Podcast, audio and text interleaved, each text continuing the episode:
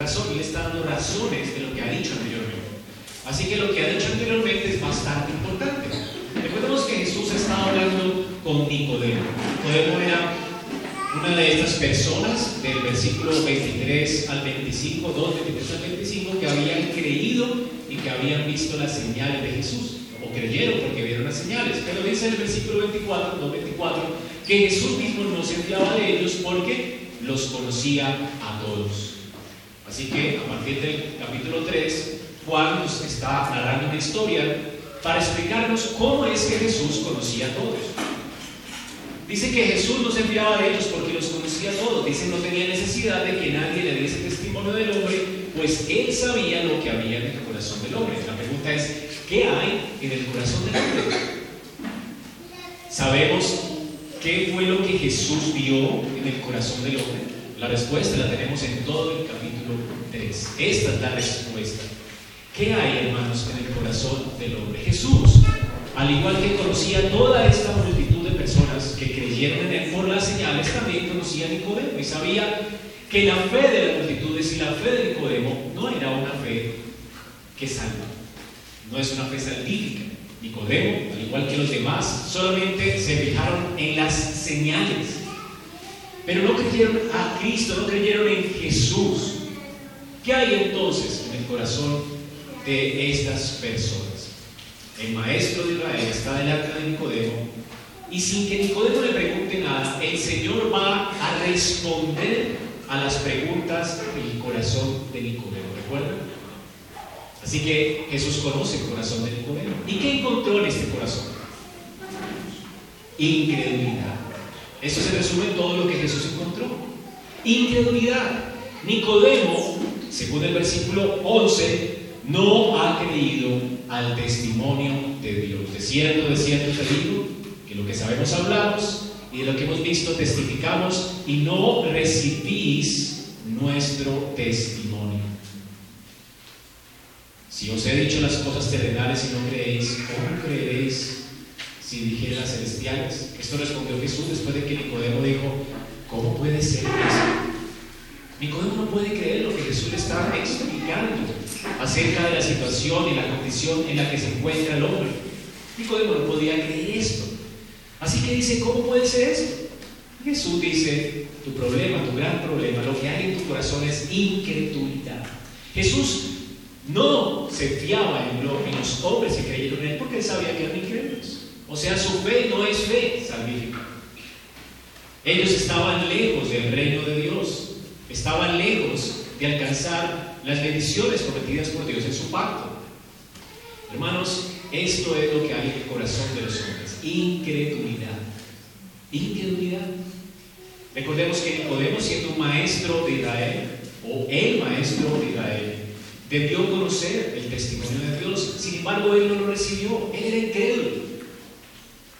El incrédulo siempre distorsiona la escritura, no cree a Dios, no cree el testimonio de Dios. En toda la escritura, Dios ha revelado la deplorable condición en la que se encuentra el hombre a causa de la caída del pecado. Y también Dios ha testificado acerca de su incapacidad para entrar en relación con Dios. El hombre no puede acercarse a Dios, el hombre no puede relacionarse con Dios a causa de su pecado. Y toda la Biblia testifica esto, aún en la ley. La ley fue puesta para que el hombre se diera cuenta su incapacidad para obedecer a Dios. No hay nadie que obedezca la ley de Dios. No hay un solo hombre que diga yo he obedecido siquiera un punto de esa ley. Todos hemos fracasado. Pero Nicodemo ha sido incrédulo a, esta, a este veredicto divino. Él no ha creído al testimonio de Dios. En toda la escritura Dios ha dado testimonio que la única esperanza del hombre no es que el hombre haga algo para salvarse, es que Dios haga algo en él para salvar. Dios dio testimonio desde Génesis 3.15 que el hombre solo tiene esperanza en la obra de Dios. Dios enviará a su Hijo. Dios enviará a alguien de la simiente de la mujer para salvar a los hombres. Dios es quien cubre la vergüenza de Adán. Adán no cubre su vergüenza. Adán solamente se puede imaginar tapar su vergüenza con hoja de higuera, pero Dios la cubre completamente con pieles de un animal, de un sacrificio. Así Dios está mostrando cómo es que va a intervenir para salvar al hombre. El hombre no puede salvarse a sí mismo. El hombre solamente puede esconderse de Dios El hombre solo puede sentir vergüenza por su maldad, pero el hombre no puede salvarse ni restituir su relación con Dios. El hombre es incapaz de salvarse y en toda la escritura se habla de esta necesidad de que Dios obre salvación, obrando justicia, obrando regeneración, cambiando el corazón del hombre. Es una obra de Dios. La salvación es obra de Dios. Ahora, todo esto es lo que la Biblia testifica. Dios ya lo había dicho en toda su palabra. Sin embargo, Nicodemo, siendo maestro de la Biblia, conociéndola y recitándola de memoria como buen fariseo, e enseñándola a los demás, la había distorsionado a causa de su incredulidad. Él distorsionó la escritura y había caído junto con todos los demás fariseos en la apostasía. Eran apóstatas. Estos líderes judíos eran apóstatas, estaban enseñando una salvación que Dios nunca, de la cual nunca Dios habló. Estaban enseñando salvación por obras, por guardar ritos, por guardar la ley, por descendencia, por nacer de Abraham. Nicodemo es entonces un incrédulo, al igual que todos los demás. Dios, Jesús, Dios hecho hombre, conoce el corazón nuestro y sabe que el corazón de los hombres, en el corazón de los hombres hay incredulidad. Es por causa de la incredulidad que el hombre no puede entender a Dios ni lo puede conocer. Es por causa de la incredulidad que las personas no pueden arrepentirse de sus pecados y están amontonando cada día ira para el día de la ira y la manifestación del justo juicio de Dios. Así es que Jesús, después de haber confrontado a Nicodemo con su incredulidad, vimos hace ocho días cómo lo llama la fe. Y entonces Dios, hecho hombre, dice que Él descendió del cielo para darle a Nicodemo también testimonio de lo que ya Dios, el Padre, había dado testimonio en toda la Biblia por su Espíritu. Es solamente Dios salva a través de el levantamiento del Hijo del Hombre. El Hijo del Hombre tiene que ser levantado por su pueblo. De manera que cualquiera que mire a Él sea salvo. La salvación pues es una obra de Dios y el hombre solamente puede recibirla por fe, mirando a Cristo. Así que Jesús le recomienda a Nicodemo la fe. Nicodemo, tu problema es la incredulidad, es lo que hay en tu corazón. Y lo que tú necesitas es creer, arrepentirte y creer creer en la necesidad de que alguien sea levantado por ti. De que ese alguien, ¿recuerdas el, el, libro de Daniel? Ese alguien es el Hijo del Hombre, del que se habla del libro de Daniel, el rey que ustedes esperan. Es necesario que ese rey, antes de subir al trono, sea antes levantado por su pueblo, como la serpiente fue levantada por Moisés en el desierto. Es decir, ese rey tiene que ser hecho maldición por su pueblo. Ahora se levantarían preguntas en el corazón de Nicodemo. Y es como vamos a seguir hoy nuestro sermón. Hay preguntas en el corazón de Nicodemo. Él sí debe creer, pero fíjate, Jesús dice aquí que este hijo de hombre, este rey prometido en Daniel, que se sentaría en el trono de Dios, antes de que se sentara en el trono, tiene que ser levantado por el pueblo, como Moisés levantó la serpiente. Tiene que hacerse maldición por su pueblo antes de recibir gloria. Así que es necesario esto. La pregunta es, ¿por qué es necesario? ¿Por qué tanta crueldad si este hijo de hombre sería el santo, el hijo de Dios? Bueno, este hijo de hombre que sería levantado seguramente causó inquietudes en el corazón de Nicodemo y además dice que todo aquel que en él cree, no solamente los judíos, ¿verdad? Es peor todavía. Nicodemo era un judío que pensaba que el mundo es horrendo, malo, y los judíos son el pueblo escogido de Dios.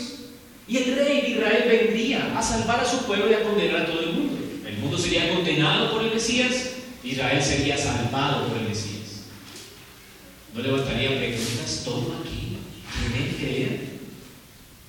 La gente mundana, la gente del mundo también tiene esperanza. Nicodemo se refería a la gente del mundo como los perros, de manera despectiva, como lo inmundo. Los perros eran los que estaban afuera, los carroñeros, que no podían entrar a la ciudad. Aún para los perros, los perros pueden mirar también y ser salvos. Al igual que Jonás, a Nicodemo le costaba trabajo entender que Dios podía tener misericordia de esta gente. Jonás no quería ir al mundo. Él odiaba al mundo. Luego, entonces, Jesús se anticipa a sus preguntas. Y ahora le va a hablar del por qué. ¿Por qué? ¿Por qué era necesario que el Hijo del Hombre fuera levantado en una cruz para traer salvación a todos los que creen? ¿Por qué?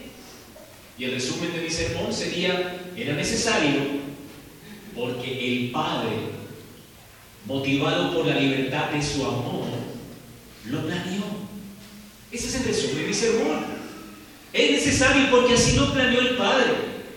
El Padre planeó, motivado por la liberalidad de su amor, esta salvación ofreciendo a su Hijo para que todo aquel que en él crea no se pierda, mas tenga vida eterna. Así que es necesario que el Hijo del Hombre sea levantado. ¿Y por qué? Porque así lo planeó el Padre. Así lo planeó el Padre. Jesús nos muestra en estos versículos tres cosas que vamos a ver esta mañana. En primer lugar, la fuente de la salvación en segundo lugar, el motivo de nuestra salvación. Y en tercer lugar, el medio provisto por Dios para nuestra salvación. Vamos a ver primero la fuente de la salvación.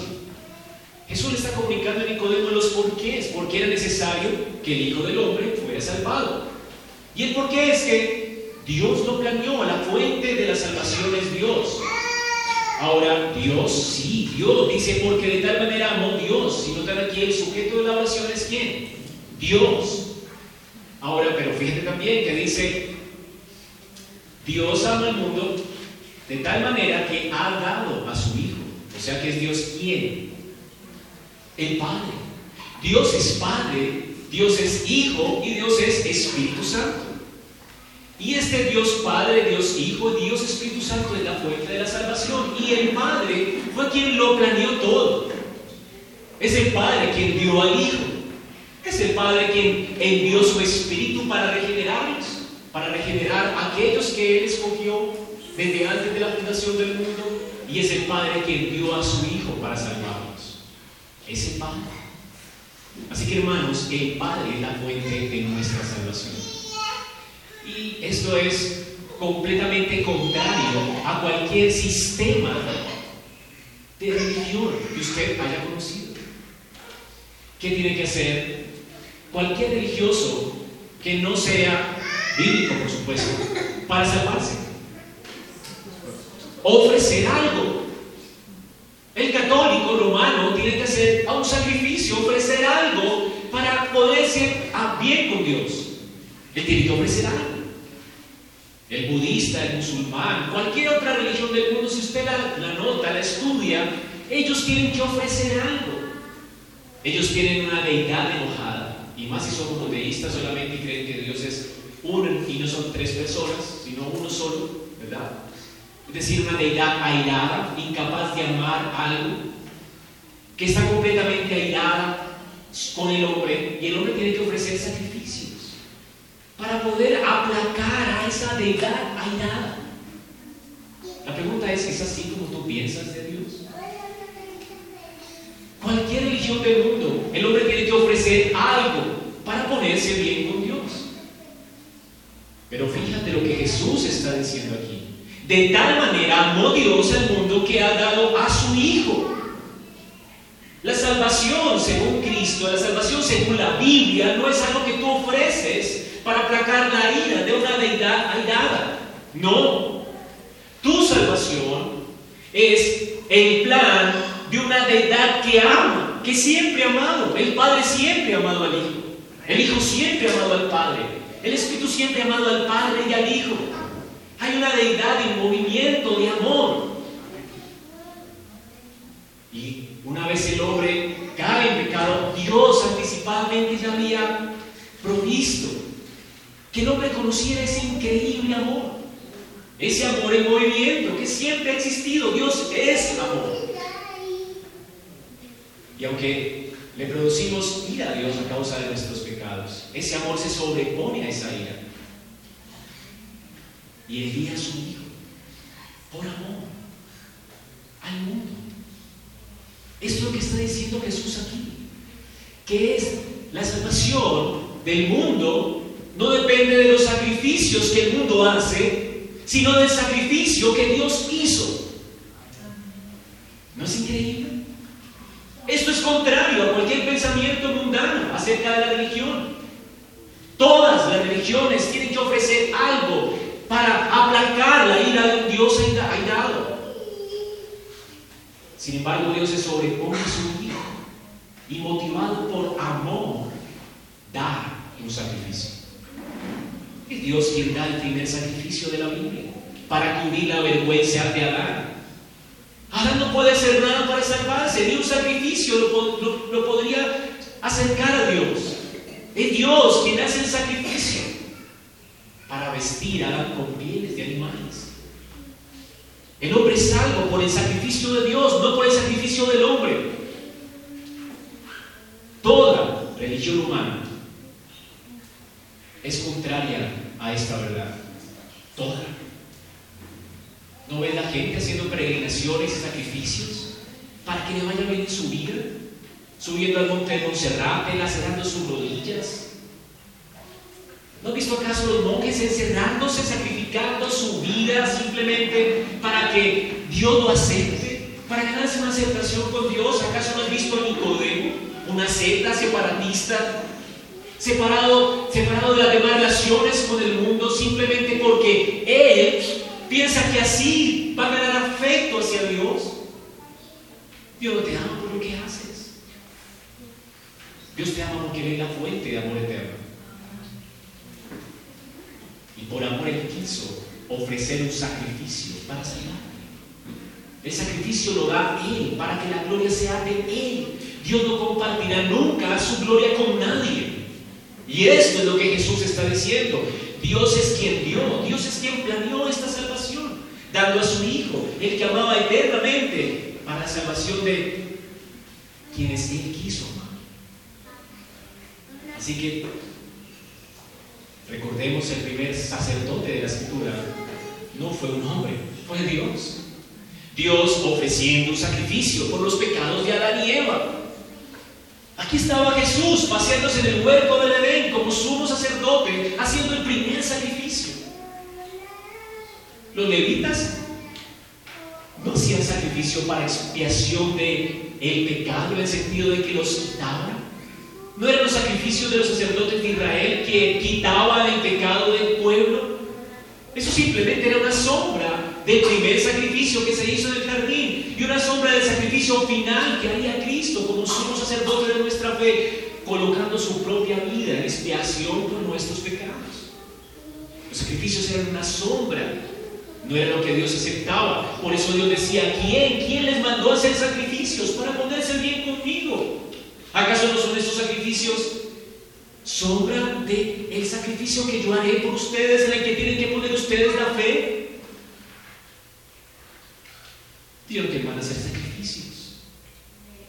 Dios no acepta sacrificios. Dios no demanda de nosotros holocaustos. Dios quiere que tu corazón se quebrante por su amor. Eso es lo que Él quiere, humillarte, que, que te quebrantes, que aceptes cuán pecaminoso es tu corazón y creas en Cristo y le abraces y confíes en Él para tu salvación y que le des a Él la gloria. Él no quiere holocaustos. Lo que acepta Dios de nosotros es un corazón contrito y humillado delante de Él. Reconociendo la maldad, la pecaminosidad, la perversión de nuestra vida, lo incapaz que somos para salvarnos y reconociendo que solo en Él tenemos vida eterna. Eso es lo que Él quiere de ti. Él lo quiere tu sacrificio. Él quiere que aceptes el suyo, que mires el suyo, porque Dios es la fuente de la salvación. Ahora, ¿Cuál es el motivo de la salvación? El amor. Amó, este Dios amó de tal manera, noten aquí la frase superlativa, de tal manera, esto es glorioso. El amor de Dios es glorioso, es superlativo, no lo puedes medir, no lo puedes calcular, es asombroso. Debería humillarnos, debería hacernos cantar más, de alegría por este amor. Es un amor infinito, un amor increíble. De tal manera, Dios el Padre, de tal manera amó. religiones monoteístas tienen un Dios airado, pero no un Dios que puede amar. Es un Dios, es un Dios vengativo. Claro, nosotros somos monoteístas, pero en el sentido de que no somos muchas religiones. Nuestro Dios es un Dios en tres personas que eternamente ama. Él sabe lo que es amar, porque lo ha hecho eternamente.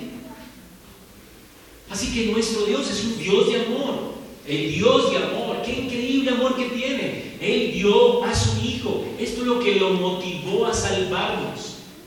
Su amor. Su amor. No algo que haya visto en nosotros. Porque mira lo que dice, amor al mundo. Ahora, ¿qué significará mundo en esta frase? Si quisiéramos hablar de cuán fuerte es una persona, no, mira, es tan fuerte esa persona que levanta un lápiz. ¿Tú creerías que es fuerte? ¿Te asombraría eso? ¡Wow! ¿Te impresionaría? Sería superlativo. Es tan fuerte que levanta esto. ¿Soy fuerte porque levanto esto? Es algo superlativo, pero no es cierto. Ahora, ¿qué tal? Si decimos Dios de tal manera amó al mundo, es decir, a cada persona de este mundo, ¿sería eso superlativo?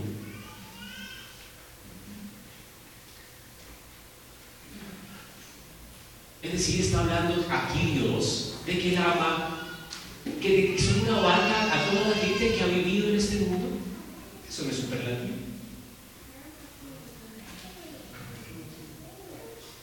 Ahora, ¿cómo Jesús nos demuestra aquí el increíble amor de Dios hablando de la palabra mundo?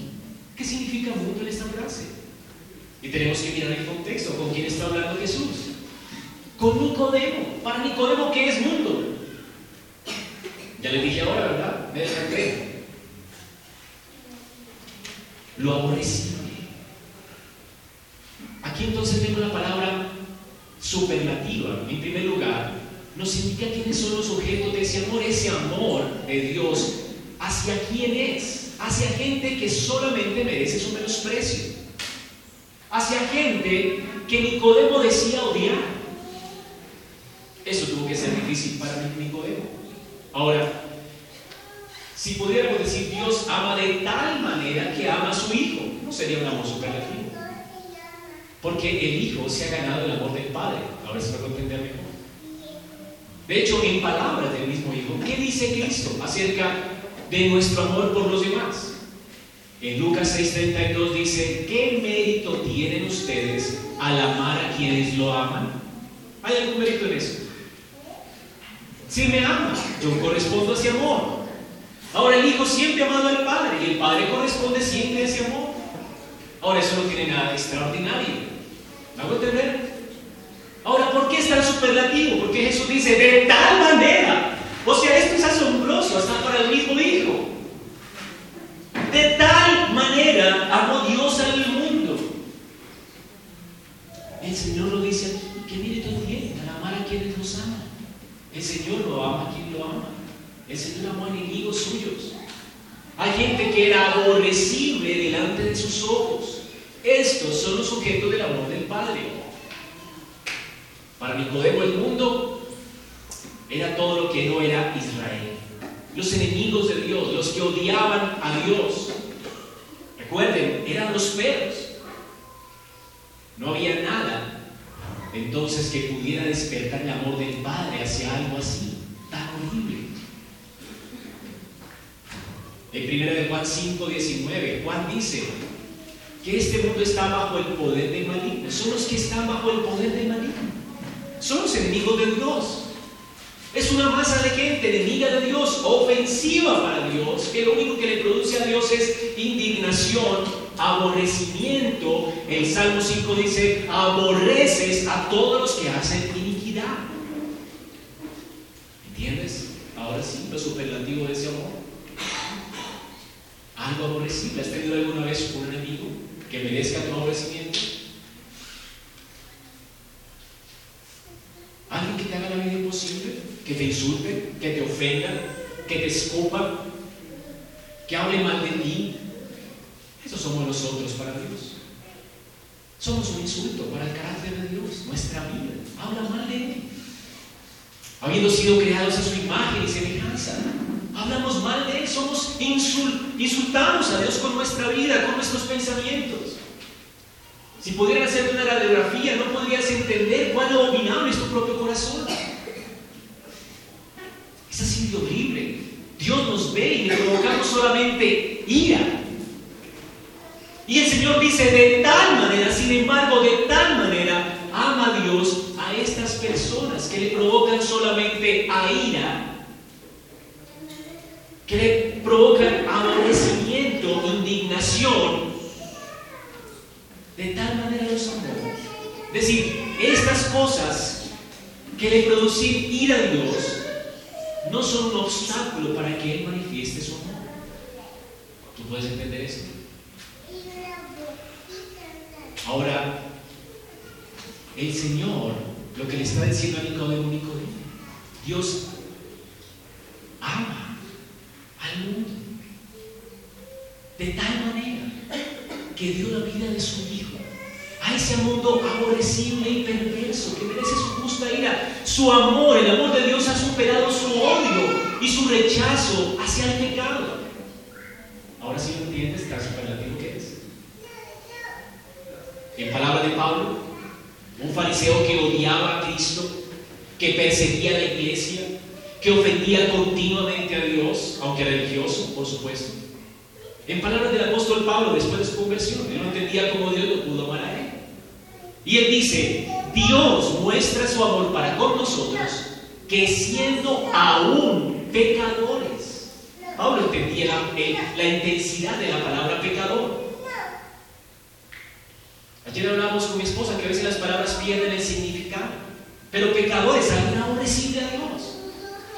Es alguien inicuo, es decir, no santo, manchado, como un leproso, hay figuras en la Biblia que nos ayudan a entender para que la definición no se pierda. ¿Has visto un leproso? Da hasta fastidio tocarlo.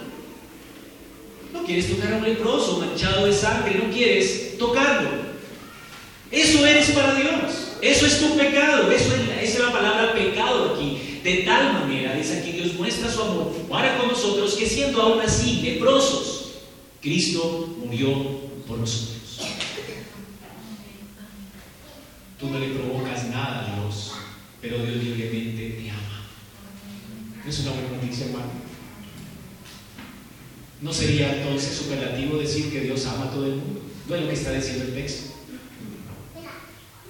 Hay gente que destroza la Biblia y le hace decir cosas que no dice. Aquí no está diciendo que Dios ama a todo el mundo en particular, sino que Dios intensamente ama un mundo que no merece su amor. Decía ese mundo pecaminoso, está hablando de la moral, no de la cantidad de gente que él ama. ¿Me hago entender?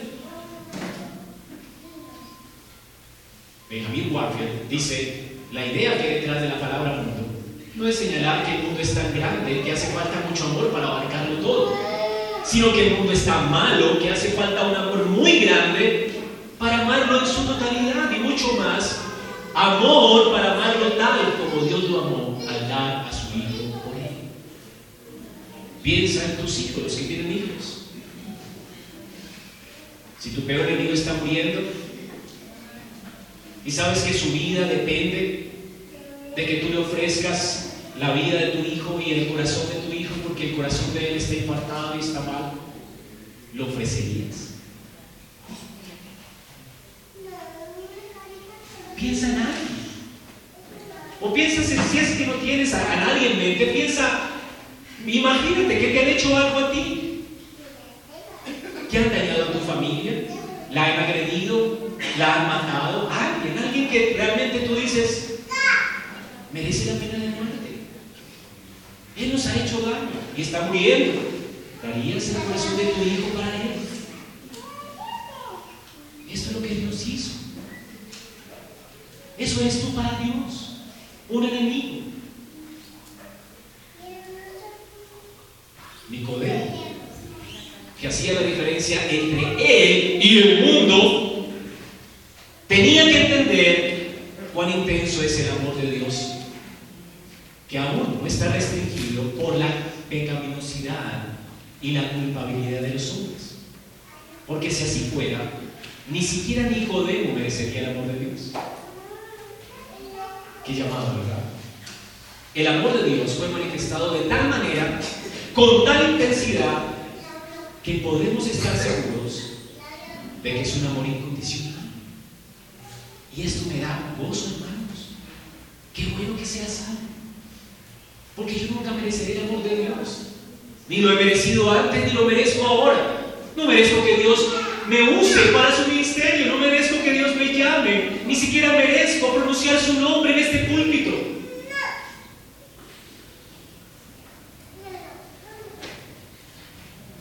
El amor de Dios.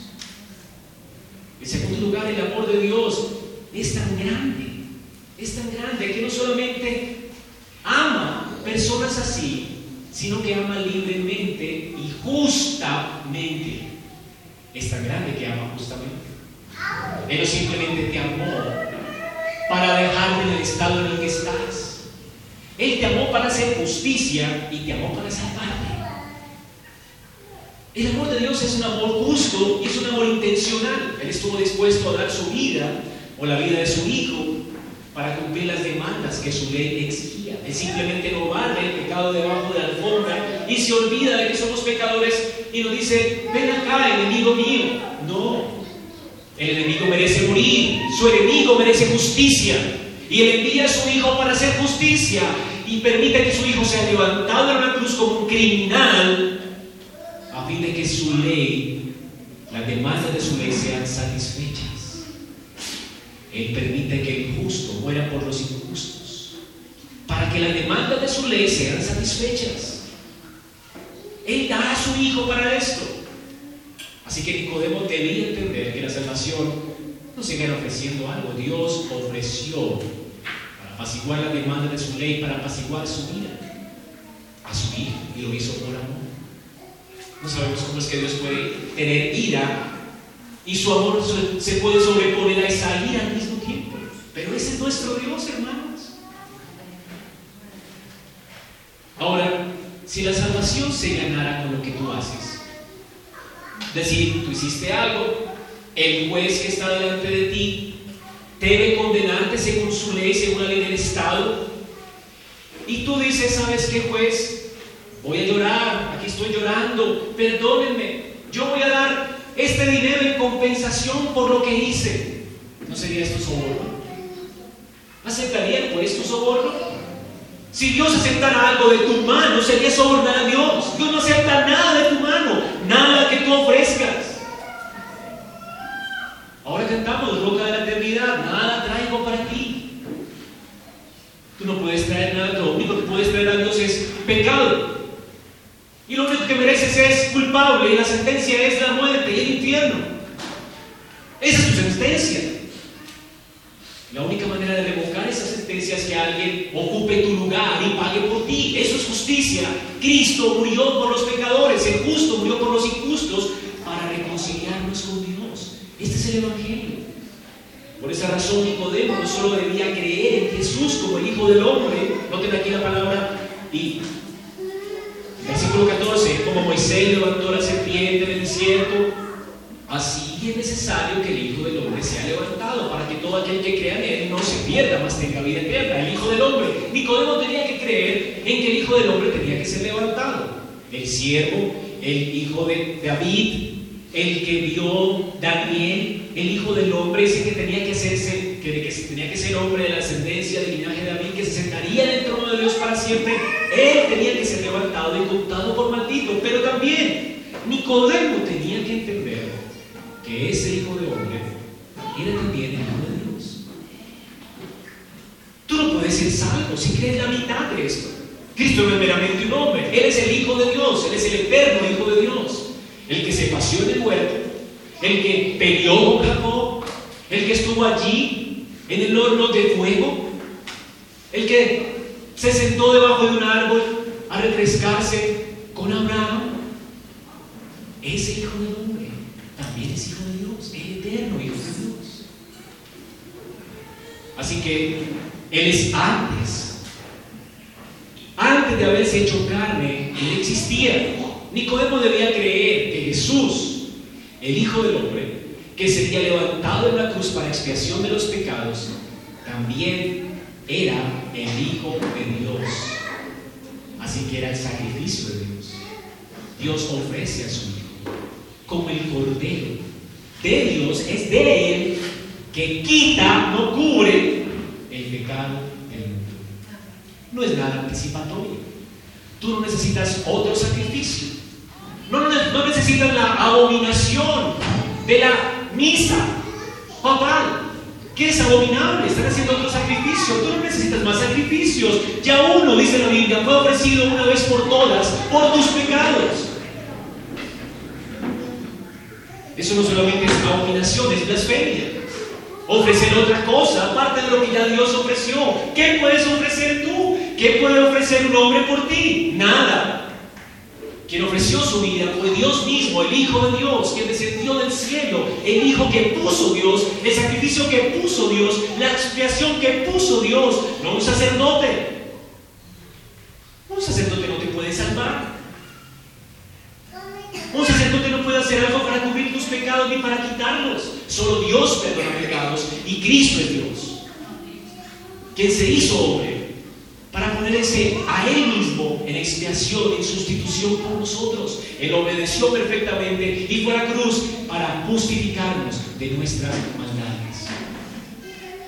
Así que la fuente de la salvación es el Padre. Y lo que lo motivó a salvar al mundo, a este mundo pecador, fue su Este tipo de preguntas que tú te haces, ¿será que Jesús murió por mí? ¿Soy un escogido de Dios? ¿Me ama? ¿Me ama Dios verdaderamente? Son preguntas absurdas, ¿ya lo notas? Son absurdas. ¿Qué tipo de persona eres? Piensa en eso. ¿Eres acaso alguien extraño a quien Dios no puede amar? ¿Acaso amó Dios al peor criminal de la historia, Saulo de Tarso? ¿Acaso no lo rescató y le dio un corazón nuevo? Y este hombre le sintió con libertad y sin culpa. Ahora, ¿quién te crees tú? ¿Acaso Dios no salva a este hombre Nicodemo, el más religioso de todos los hombres, que pensaba sobornar a Dios con sus obras? Pues si tú has pensado sobornar a Dios con tus obras, tú eres salvable. Y si eres tan perverso que ni siquiera tienes vergüenza de presentarte delante de Dios, tú eres salvable.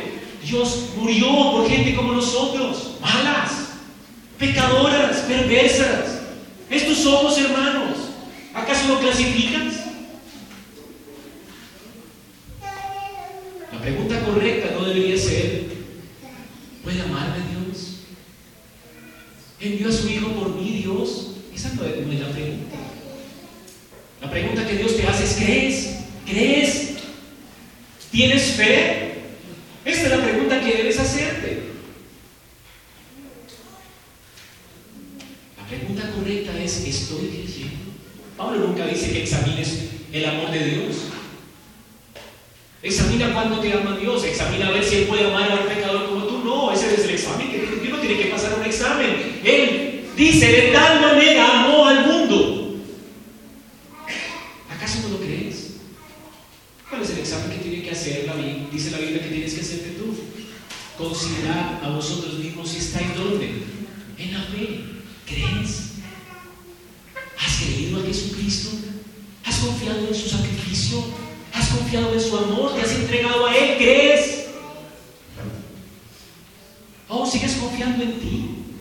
¿Acaso no confías en Él? ¿Para qué quieres más sacrificio? Si ya lo hizo todo, ¿confías en Él? ¿Has abierto tu mano desprovista para recibir de Él todo? ¿Te has vaciado de ti mismo, de orgullo, para recibirlo a Él? Esa es la pregunta. Y aquí está el medio, pues nos lleva al tercer punto, el medio de la salvación, para que todo aquel que crea no se pierda, mas tenga vida eterna. ¿Para quién es la vida eterna? ¿Para todos los hombres? No, tienes que creer. Aquí le está diciendo que Dios murió por todo el mundo para salvar a todo el mundo. Está diciendo que Dios proveyó un cordero a su Hijo para, por amor al mundo, para que todo aquel que crea en Él, los que se salvan son los creyentes, no los incrédulos.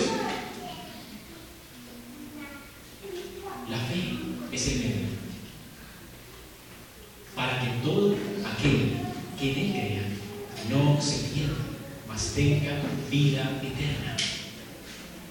Ahora, por implicación, debemos decir que hay personas que se pierden. Porque, ¿quién se pierden aquí? Los incrédulos. Lo que está aquí Jesús diciendo, que sería nuestro tercer punto del sermón pasado, es condenando la incredulidad. Nicodemo, tienes que creer. ¿Y qué pasa si no creo? Te condenas, estás condenado. De hecho, no dice te condenarás. No es que si crees te condenarás, es que ya estás condenado. Ahora, si te ha parecido difícil todo lo que hemos expuesto hasta ahora acerca de quién eres tú, esto te va a parecer peor de difícil asimilar. Porque lo que dice la Biblia es, no solamente que tú eres ciego, que estás fuera del reino de Dios, Nicodemo, y que necesitas nacer de nuevo, decir que eres irreparable, sino que estás condenado. Estás condenado, Nicodemo. ¿Lo entienden, hermanos? Noten lo que dice el versículo 17. Porque no envió Dios a su Hijo al mundo para condenar al mundo, sino para que el mundo sea salvado por él. Ahora, no envió al mundo para, no envió al mundo para condenar al mundo. ¿Por qué? Dice aquí el versículo 18, el que cree no es condenado, pero el que no cree ya ha sido condenado. ¿Por qué Jesús no vino al mundo para condenar al mundo? Porque el mundo ya está condenado. ¿Entienden? ¿Te ha parecido difícil todo lo que hemos hablado hasta aquí? ¿Estás condenado?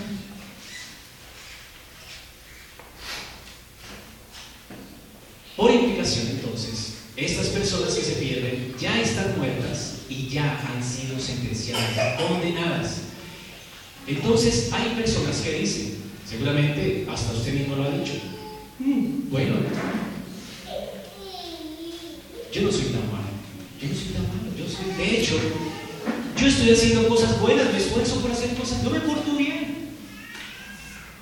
Yo me porto bien con mi esposo, soy una buena mamá. Ay, soy un buen hijo, soy buen estudiante. Yo no soy tan malo, yo no soy como, como, no sé, quién es el peor pecador que has visto. Pero yo no soy como ese. O como el fariseo, yo no soy como ellos, yo doy el diezmo, hasta vengo a la iglesia. Yo me porto bien. Ahora, eh, eso que Dios dice aquí, que, que necesito nacer de nuevo, eh, tampoco. Dios exagera conmigo. Yo soy una buena persona, he sido un buen hijo, he sido un buen papá. Ahora, si Dios llevara un registro de las cosas buenas o malas, ¿verdad? Entonces yo sería eximido del juicio porque he hecho más cosas buenas que cosas malas. Y de alguna manera usted también ha pensado lo mismo, ¿verdad? En la ley de la compensación.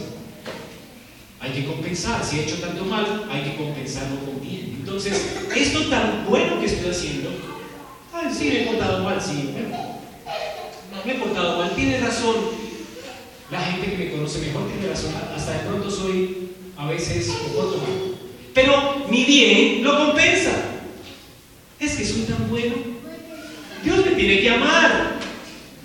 Ahora, Jesús dice aquí que no importa. Dios no lleva un registro de un registro de, de cosas que tú hagas. Jamás. Dios dice, fija a ti. Hizo bueno, hizo mal. Hizo bueno, hizo mal. y a ver, ¿qué compensa? Ay, hay más buenas que malas. Eso es, es tonto. Dice aquí la Biblia, ya has sido juzgado. No hay un registro. No hay un registro. No importa cuánto bien o cuánto mal hagas. Si Nicodemo hizo más bien que mal, perdió su tiempo. Pensando que Dios llevaba un registro, perdió su tiempo. ¿Por qué? Nicodemo ya está condenado. ¿Entienden? No es fácil entender esto, hermanos. Ya está condenado. Dios, como juez justo, desde, ojo esto que es lo más importante de la Biblia, Dios, como juez justo, desde la caída de Adán, siendo él nuestro representante federal, dio un veredicto. Culpables. Culpables. ¿Quiénes? Todos los que Adán representa, culpables. Pero yo no hice nada. Bueno, el día que tú naciste, ¿qué sucedió? Ya se había dictado un veredicto, eras culpable. Y cuando naciste, tu sentencia, tu sentencia de muerte se aprobó. cuando diste el primer grito y naciste, reclamando, ese día se firmó tu sentencia de muerte.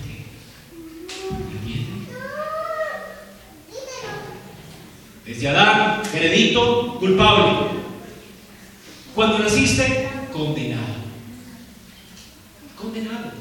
Todos nacemos condenados. El Señor tomó ese martillo y el día que naciste, no sé cuándo, dijo, ¡pah! Condenado. Condenado. Pesa sobre ti la condenación. Ahora, no existe entonces un Dios checando cosas. Ya fuiste juzgado cuando naciste y no habrá más veredicto. No lo podrás revertir, no podrás apelar ante ese tribunal porque ya tu sentencia fue firmada. Una vez que suena ese martillo, nadie puede revocarlo. Es la decisión del juez, condenado. Como dice Juan el Bautista, el hacha está puesta sobre la raíz. ¿Entienden qué es eso? O en, términos modernos, como dijo alguien, tu cuello está en la guillotina y alguien está a punto de soltar la cuenta. En el juicio final, esa sentencia tuya ya fue aprobada, ese día va a llegar, vas a morir y alguien va a soltar la cuenta. ¿Entiendes? Pero ya estás allí en la guillotina. No hay manera de que te levantes de allí. Ahora, la pregunta es, ¿cuál fue la causa de esa condenación? Eso es peor todavía, ¿no? No, dice aquí, no han creído, dice, porque no envió Dios al mundo condenar al mundo, sino para que el mundo sea salvado por él. El que cree en él no es condenado, pero el que no cree ya ha sido condenado. ¿Por qué? Porque las personas ya fueron condenadas. ¿Por qué? Porque no han creído en el nombre del unigénito Hijo de Dios. La pregunta, ¿las personas van al infierno por qué? ¿Qué dice Jesús? No por algo que hicieron. Tú naciste de edad, tú no, vas a ser, no vas a ir al infierno por algo que tú hiciste. Tú vas a ir al infierno por algo que no hiciste. ¿Qué no hiciste? Creer. Lo que está aquí haciendo Jesús es condenando la incredulidad. Es la blasfemia contra el Espíritu Santo. Es el pecado imperdonable. Creer. Tú no has creído al testimonio del Espíritu Santo.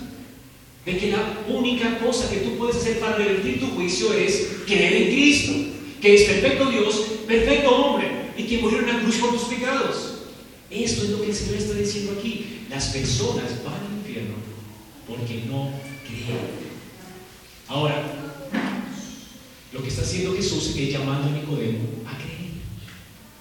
Nicodemo debe entender. La única forma en que ese veredicto va a ser quitado de él, en que la culpa va a ser quitada de él, en que su pecado va a ser perdonado, es creyendo en el Hijo que Dios dio, en el Hijo del hombre, que fue levantado en la cruz, y en el Hijo de Dios, que Dios dio. Si una persona cree, no será condenada. Si no cree, ya ha sido condenada. Hermanos, esto es muy delicado, muy delicado. Las personas que están a tu alrededor, tus hijos incrédulos, tu familia incrédula, están condenadas. No hay manera de revertir el asunto. A veces ellos se enojarán contigo cuando tú hiciste tanto, con cuán terrible es su corazón y cuánto necesita a un Salvador. Que se enojen, ya están condenados. Que se enojen. No los quieres, no los quieres salvar de esa destrucción que viene. Entonces sígueles hablando de su perversión, de su maldad, para que busquen la cura del Salvador. No calles, no tenemos que callar porque la gente se ofende si ya están condenados. Y si alguien me ofende a mí, ya está condenado. Lo único que puedo suplicar es por misericordia. Señor, ten misericordia de esta persona. A mí que me importa que me ofenda. Que me ofenda un condenado. Yo estoy libre en Cristo. Hermanos, esta es tu situación. Si has creído en Cristo, eres libre de condenación. No vendrás a condenación jamás porque has pasado de muerte a vida. Así que, ¿qué te angustia que alguien condenado te ofenda? Si eres libre, ¿no deberías tener mejor misericordia de esa persona? ¿No deberías mejor procurar su salvación? ¿No fue, ¿No fue lo que vio Esteban cuando lo estaban matando y apedreando? La gente no quiere recibir esto. Ustedes mataron al Hijo de Dios, la gente se enojó, tomó piedras y lo apedreó. ¿Qué hizo él? Se enojó. ¿Por qué se va a enojar con reos, pobres reos? Señor, perdónalos. Yo nunca voy a morir. También me apedreen, quiten mi cuerpo, mi cuerpo perezca. Pero mi alma no. Y me darás un cuerpo nuevo. El problema son ellos, Señor. Perdónalos porque no saben lo que hacen. Esto cambia tu perspectiva de la vida. Porque la gente que está a tu alrededor está condenada, hermano. ¿Para qué existes tú si no es para esto, para traer buenas nuevas a los condenados? ¿No iremos? ¿No iremos a ellos? ¿Te encerrarás en tu mundo cuando Dios te liberó del mundo? ¿Para qué encerrarte en tu propio mundo? Cuando fuiste libre de Él.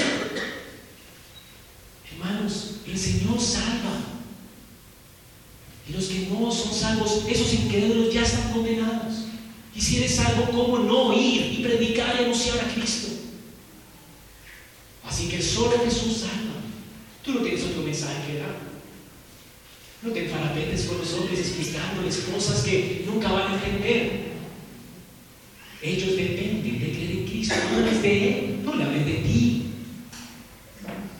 No hables de cosas raras que ellos seguramente no entienden. Explícales quién es Jesús, quiénes son ellos, cómo ellos merecen la ira y la condenación de Dios y exprésales lo que, ellos, que Cristo ha hecho por ellos al obedecer perfectamente y al morir en una cruz, para que cualquiera que crea en Él se salve.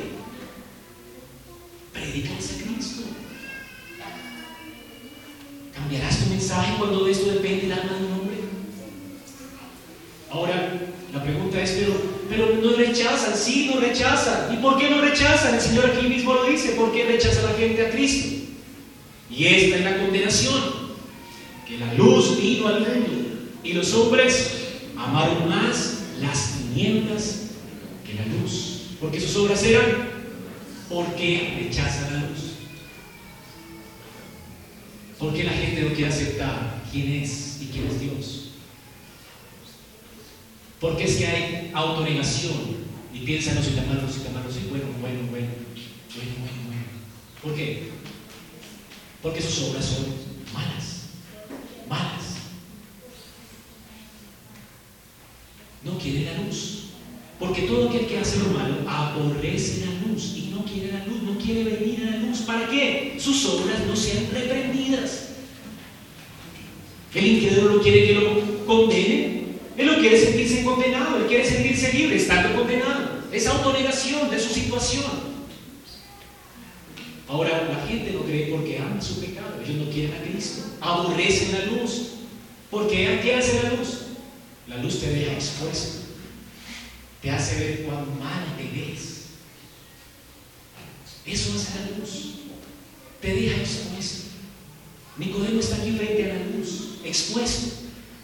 Nicodemo puede ver su situación, depravación completa, sin remedio, mi mal no tiene cura. Espiritualmente soy como un leproso. Mi corazón está completamente deshecho y de piedra. La luz lo alumbró. Él está expuesto. La razón por la que la gente no cree no es por falta de entendimiento. Y qué bueno que Nicodemo aquí nunca se excusó. Él dejó que la luz lo alumbrara. Y veremos ahora el resultado. El Evangelio lo puede creer hasta un niño. Pero la razón por la cual la gente lo rechaza es que prefiere andar en oscuridad porque ama la corrupción, ama su pecado, no quiere servir a Dios, quiere servirse a sí mismo. Esa es la única razón. Quiere vivir según su propia conveniencia, no quiere un Dios que le ordene sus pasos. No quiere un Dios que le tenga que decir qué hacer, y menos un Dios que es juez y que le diga, estás frito, condenado. Él no quiere eso. Así que huye, huye, huye las tinieblas, esconde en sus escondrijos. No quiere sentirse sorprendido. que no quiere que nadie vea cuán perverso es su corazón. Así que se maquilla como sepulcro blanqueado para que todos vean cuán hermoso es por fuera, cuando su corazón está por dentro muerto. Juan 7:7. Predicamos el Evangelio, la gente te va a odiar como odió a Jesús por eso. Porque el Evangelio comienza con un Dios que es justo. Y, comienza alumbrando. Y cuando alumbra, la gente va a ver cuán pecaminosa es. No puede el mundo aborreceros a vosotros. Está hablando a los del mundo, a los fariseos. Mas a mí me aborrece. Porque es que los fariseos aborrecían tanto a Jesús. Porque Él es la luz. Él se encendía. Y cuando la luz se encendía, ¿qué decía Jesús de ellos? Víboras sepulcros blanqueados. ¡Ay de ustedes! ¡Ay de ustedes los halles! La maldición para ellos son malditos a causa de su maldad. ¿Por qué aborrecieron a Jesús? Porque yo testifico de él. ¿Decir de quiénes? Del mundo. Que sus obras son malas. Lo que hace la luz es testificar. ¿De quién? De ti. Cuando la luz es encendida, tú te sientes mal. Porque ves tu enfermedad. Te pasan los rayos X y ves cuán putrefacto está el corazón espiritualmente. La gente quiere oír cosas diferentes, ¿verdad? Dicen que muchos tendrán comezón de oír. ¿Qué cosas? Jesús te hará feliz. Él te ama. Él te quiere dar tu mejor vida ahora. Te va a eliminar el futuro, te sanará, te hará próspero. Eres tan bueno. Descubre lo bueno que eres, la luz interna que, tienes. Todo eso es basura, es mentira. Eso no es luz. Jesús vino a alumbrar para que vieras tu miseria. Bueno, la palabra miseria no se entiende hoy bien, pero la palabra miseria, si la buscas en un diccionario, es alguien miserable, que, que está desprovisto, que no tiene nada en sus manos. ¿Has visto a alguien en la quiebra? que no tiene a quien recurrir, que se vuelve limosnero, eso es miseria. Eso es todo. El Señor viene a exponer la miseria, cuánta maldad en el corazón, cuán, abominable es esa maldad a los ojos de Dios, cuánto merecemos su indignación, cuán arruinada está nuestra alma por el pecado, cuánto sufrimiento le espera por la condenación que está pesando sobre él. Eso vino a ser Jesús, a alumbrarnos. De manera que al fin viéndonos en el estado en el que realmente estamos, alumbrados por esa luz, corramos al único que ha sido levantado para que al mirarlo a Él tengamos vida. Ahora, a todo hombre le quedan dos alternativas. Huir de la luz, irse para la iglesia mormona, o la colectiva católica, hágate sentir muy bien o venir a la luz para que sus obras sean expuestas. De manera que cuando sus obras son expuestas, Él entienda que Cristo fue a la cruz y se hizo pecado por Él. Y lo mire y crea. Y entienda por el Espíritu Santo, a causa de la justicia que recibe en Cristo, que las obras buenas de Cristo le son imputadas a Él. ¿No es esto felicidad? Esto es luz para que Él sepa que sus obras, dice aquí, son hechas en Dios.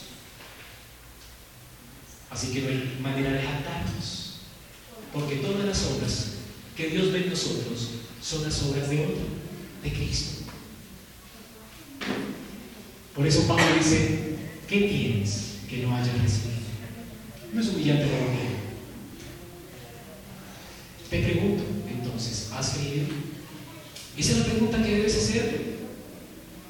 ¿Has creído? Esa es la orden del Señor en esta mañana. Cree y serás salvo. La pregunta es, ¿cómo sabes si has creído? ¿Cuál es la diferencia entre un pecador según Jesús y un creyente? El creyente viene a dónde? Luz. Has venido a la luz. ¿Te gusta estar donde Cristo es predicado, donde el hombre es humillado, Así tú estás demostrando que Dios está orando en ti. Ahora, tal vez usted ha pasado tiempo con nosotros. Se ha preguntado alguna vez, bueno, ¿qué beneficio hay en que yo cada ocho días venga aquí y me recuerde lo terrible que soy y lo grande que es Cristo? ¿Qué beneficio hay? Pero te voy a dar por lo menos cinco beneficios para tu alma que yo recibo cada vez que estudio la Biblia, me humilla a mí y exalta a Cristo. El beneficio es que yo he podido conocer la verdad sobre mi vida al mirar a Cristo. La verdad sobre mi vida y buscar la cura en Él. Yo sigo siendo pecador, pero tengo gran Salvador. Y eso es un gran beneficio que he recibido en mi alma. Otro beneficio es que tengo la garantía del amor imputable de Dios por ti. Porque Él nos amó cuando.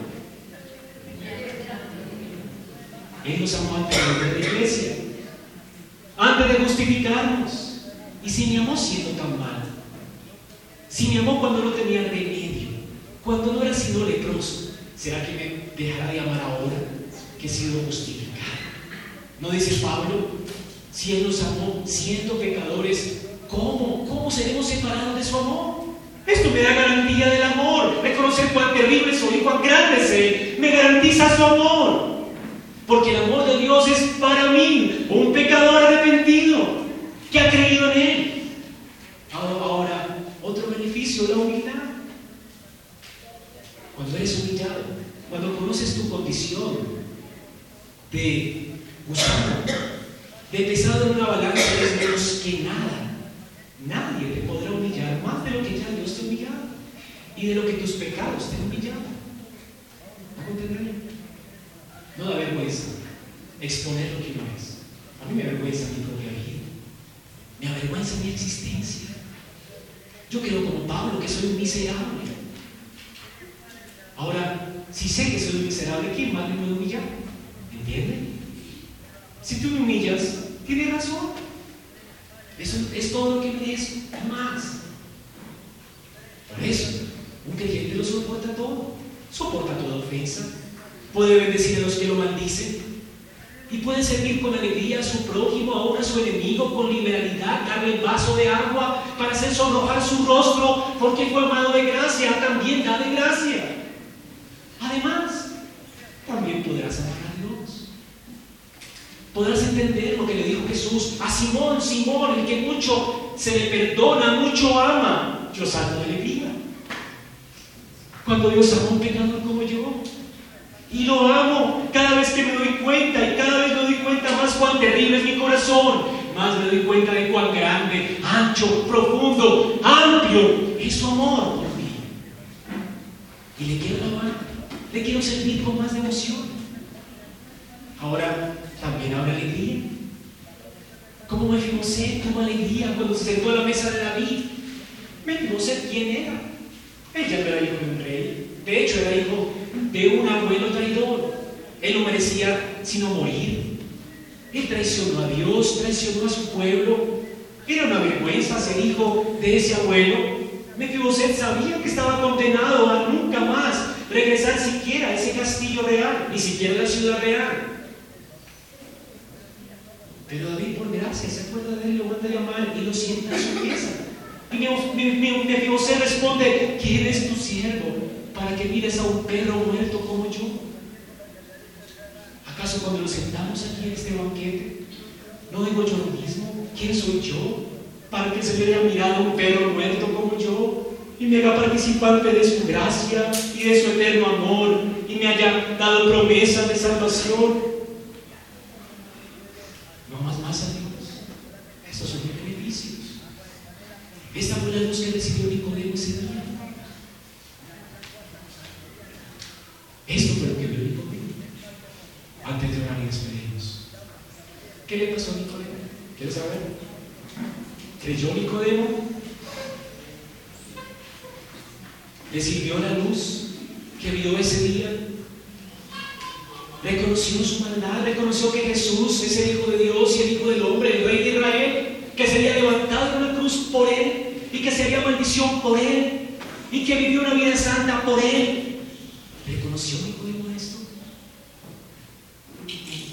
Juan se encarga de seguir el rastro de Nicodemo. Y lo sigue hasta la cruz. Juan no quiere ir a la cruz con expectativa. La primera cosa que Juan dice de Nicodemo está en Juan 7, 46.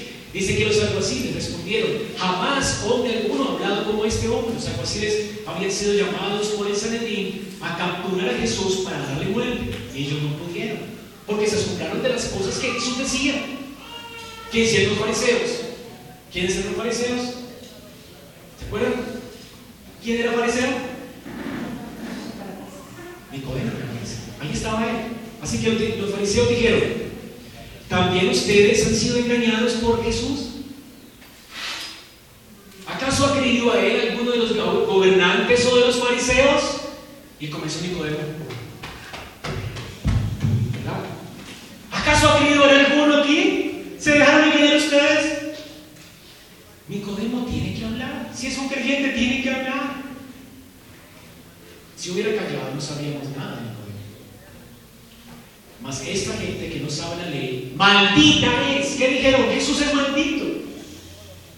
Y Nicodemo no pudo callar. Salió en defensa de Jesús. Y él vino, el que vino el de noche, dice Juan, para que no, se, no, digamos que es otro. El cual era uno de ellos. Dijo, ¿juzga acaso nuestra ley a un hombre si primero no le oye y sabe lo que ha hecho? Él ya sabía lo que Jesús había hecho entendía que venía de Dios y le oyó y sabía que era el Hijo de Dios y el Hijo del Hombre. Y le está diciendo a ellos, vayan, óiganlo. ¿Ha creído un fariseo? Él lo dijo yo, pero dijo, óiganlo. Y de hecho, el maestro de Israel es burlado por ellos. Y respondieron y le dijeron, ¿eres tú también Galileo? Escudriña como dice maestrito, burlándose del maestro. Escudriña si de Galilea se ha levantado alguna vez un profeta.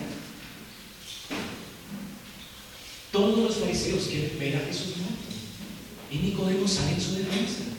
Ahí él está manifestando que su corazón está inclinado a Jesús. Pero, bueno, podemos saber que un hombre está arrepentido siendo creyente secreto. No, ¿verdad? Es un hombre que proclama a Cristo públicamente, se relaciona con él públicamente. Ahora, lo hizo Nicodemo. La segunda aparición asombrosa de Nicodemo fue cuando Jesús murió. Ahora, noten, era la fiesta de la Pascua. Nadie, todos ya se habían purificado, se habían santificado. Cristo ya había sido crucificado, había sido levantado, bajado de esa cruz. Y lo iban a, su cuerpo iba a ser echado a un lugar que se llamaba Hades. En ese lugar ellos tenían los cuerpos y comían las carnes y los perros comían las carnes de las personas muertas. Ahora, eso lo hacían los soldados romanos porque todos estaban en ese, en ese tiempo de la fiesta ya limpios y nadie podría contaminarse con un cuerpo muerto y menos alguien del Sanedrín que servía al pueblo. Contaminarse a alguien con un cuerpo muerto. Nadie quería tener, de hecho, nadie tenía quería tener nada que ver con Jesús muerto. Los discípulos le abandonaron, la gente le dejó, todos huyeron, se escondieron de él. Pedro no quería que le relacionaran con Jesús. Él engañó a la gente diciendo, yo nunca he sido su discípulo. Tres veces lo negó, ¿se acuerdan? ¿Quién quiere tener algo que ver con alguien que ha sido colgado en un madero, que está muerto y es maldito? Porque maldito todo aquel que es colgado en un madero, dice la escritura. ¿Quién tiene algo que ver con un maldito? ¿Quién quiere tener algo que ver con él? Sin embargo, José de Mateo, que es miembro de Sanedrín, dice Juan 19, 30 y 39, o 39, 40, valientemente, aunque con temor, porque sabía lo que él esperaba, pide a Pilatos el cuerpo de Jesús. ¿Y por qué tiene temor de los judíos? Él sabía lo que él esperaba. Lo iban a echar de Sanedrín. Iba a ser desposeído de sus bienes. Él había sido José de Arimatea un creyente oculto, secreto. Pero aquí tomó la decisión más valiente de su vida, asociarse con el muerto. Con el muerto, que fue maldito. Y con un muerto. Él iba a tocar un muerto, lo iba a meter en su tumba. Y en una tumba real que él había comprado con su plata, un hombre rico. Ahora, para que se cumpliera la escritura, ¿verdad? Que fue puesta en la tumba de ricos. Pero no es todo, Mira, Juan dice que en ese momento aparece Nicodemo junto a José de También Nicodemo, y aclara, el que antes había visto a Jesús de noche, vino trayendo un compuesto de mirra y de aloes, como 100 libras. ¿Por qué Juan dice aquí, como 100 libras? No bastaba decir que iban a ser simplemente el rito de cualquier muerto. No, lo que está haciendo aquí Nicodemo es tocándose su bolsillo y comprando una cantidad exorbitante de especias para dar honor a alguien que ella consideraba un rey. Esa cantidad de especias solo se compraban para alguien dignatario de Israel, no para un pobre muerto. Nicodemo creyó que Jesús es el rey, el Hijo del Hombre, el Hijo de Dios, que fue levantado por sus pecados y lo está honrando en el momento menos indicado de su ministerio, su muerte. Va a tocar ese cuerpo muerto. No le va a importar contaminarse con ellos. Le va a confesar ahora delante de los hombres en el peor momento. Juan cuenta entonces eso. Pero la historia, la tradición de la iglesia nos cuenta que Nicodemo luego fue bautizado por Pedro y Juan. Y luego, a causa de su fe, fue destituido de su cargo en el Sanedrín. Y luego fue expulsado de Israel. Su familia fue despojada de todo bien. Algunos cuentan que su hija era limosnera, pedía limosnas. Aquí está este hombre que quedó en pobreza extrema. Un hombre llamado Fosio cuenta que Nicodemo después fue evangelizado por su devoción a Cristo. Él perdió toda su vida por Cristo. Porque el que pierde su vida, la hallará. Este hombre encontró la vida en él. Porque reconoció a Cristo a su rey, su amo y Señor, su riqueza. Cristo lo es todo, hermanos. Lo dejarás todo por él. Te negarás a ti mismo, vivirás para él. Te confesarás a él. Vamos a